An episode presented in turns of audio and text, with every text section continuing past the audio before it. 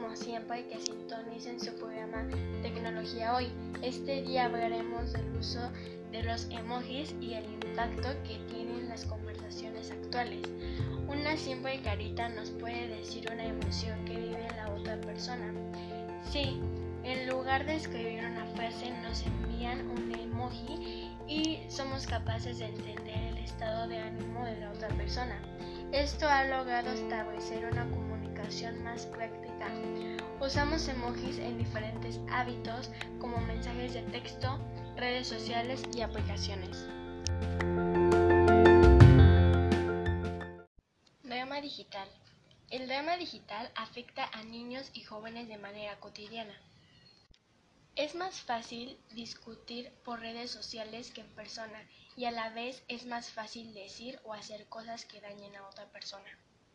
En persona te das cuenta cuando es mejor guardar la calma, pero en redes sociales la empatía se reduce al no poder ver la reacción del otro y no saber si está muy triste o muy enojado. Esto lleva a intensidad y drama innecesario.